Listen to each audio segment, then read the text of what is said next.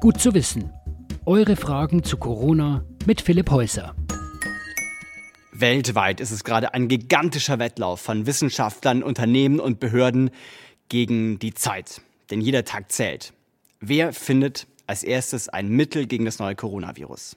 Einmal natürlich ein Impfstoff, kommt aber wahrscheinlich frühestens Anfang nächstes Jahr. Was aber auch jetzt schon sehr hilfreich wäre, ein Medikament, um die zu behandeln, die schon krank sind. Aber auch neue Medikamente entwickelt man eben nicht einfach mal so nebenher. Das eine ist es nämlich, einen Stoff zu finden, der in der Petrischale gegen das Virus wirkt. Da muss man aber auch überlegen, wie diese Substanz an die passende Stelle im Körper hinkommt, der an die richtigen Rezeptoren, an die richtigen Zellen. Ein Wirkstoff bringt mir ja nichts, wenn er nachher bei mir im Fuß landet. Und dann natürlich viel testen. In Computersimulationen, im Reagenzglas, in Tierversuchen, dann beim Mensch. Und zwar nicht nur, wie gut und unter welchen Bedingungen er wirkt, sondern auch, äh, was für schädliche Nebenwirkungen er vielleicht hat. Unerwartete Wechselwirkungen mit anderen Medikamenten. Ob er für bestimmte Patienten gefährlich ist und so weiter.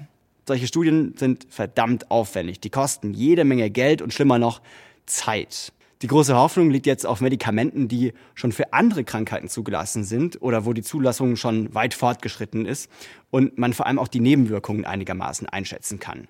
Also vor allem Medikamente, die gegen andere Viren entwickelt wurden, zum Beispiel Remdesivir. Das wurde eigentlich gegen Ebola entwickelt und ist jetzt immer wieder im Gespräch als aussichtsreicher Kandidat.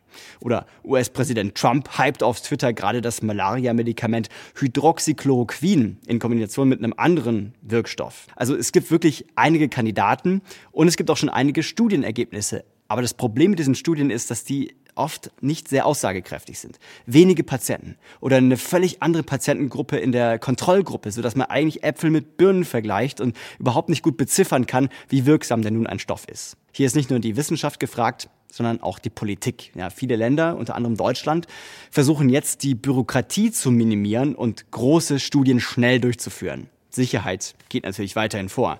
Aber durch verschiedene Sonderregelungen können Ärzte zum Teil auch schon Medikamente einsetzen obwohl sie noch gar nicht gegen das Coronavirus zugelassen sind und obwohl nicht klar ist, ob sie mehr helfen oder mehr schaden. Aber wenn jetzt zum Beispiel ein Patient wirklich schwer krank ist und bei normaler Behandlung, auch wenn die Ärzte alles tun, was sie können, aller Wahrscheinlichkeit nach sterben wird, dann kann bei manchen Medikamenten man möglicherweise eigentlich nicht viel riskieren. Also es bleibt weiterhin spannend. Wenn ihr weitere Fragen an unsere Wissenschaftsredaktion habt rund um Covid-19, dann lasst einen Kommentar hier und wir versuchen dann unser Möglichstes, gute Antworten zu finden.